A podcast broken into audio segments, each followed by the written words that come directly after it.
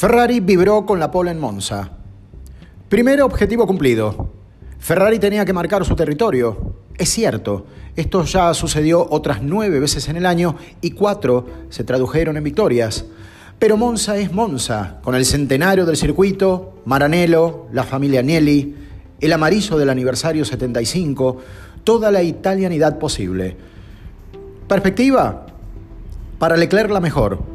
Verstappen, Pérez, Hamilton, rivales potenciales penalizados por distintos absurdos de la Fórmula 1 actual. Técnicamente el auto ganó un extraordinario potencial donde le faltaba las rectas de alta velocidad. Red Bull cargó conscientemente más el auto y optó por los sectores más lentos. Es de esperar que Sainz se recupere. Por impacto aerodinámico, Ferrari debería lucirse en la curva 1, retifilo, y Red Bull debería hacerlo en la 8, la variante Ascari. Todo está repartido, pero Monza no es Spa.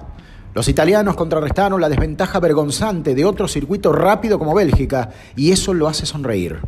Al menos obligó a los austríacos a pensar en otra estrategia. Ferrari ganó aquí más veces que nadie en este escenario, pero en los últimos 12 años solo se impuso una vez, con el propio Leclerc en 2019. El cabalino conoce sus debilidades, pero al menos por una vez la marea roja sueña contrarrestar la marea naranja que conquistó Samburt la semana pasada.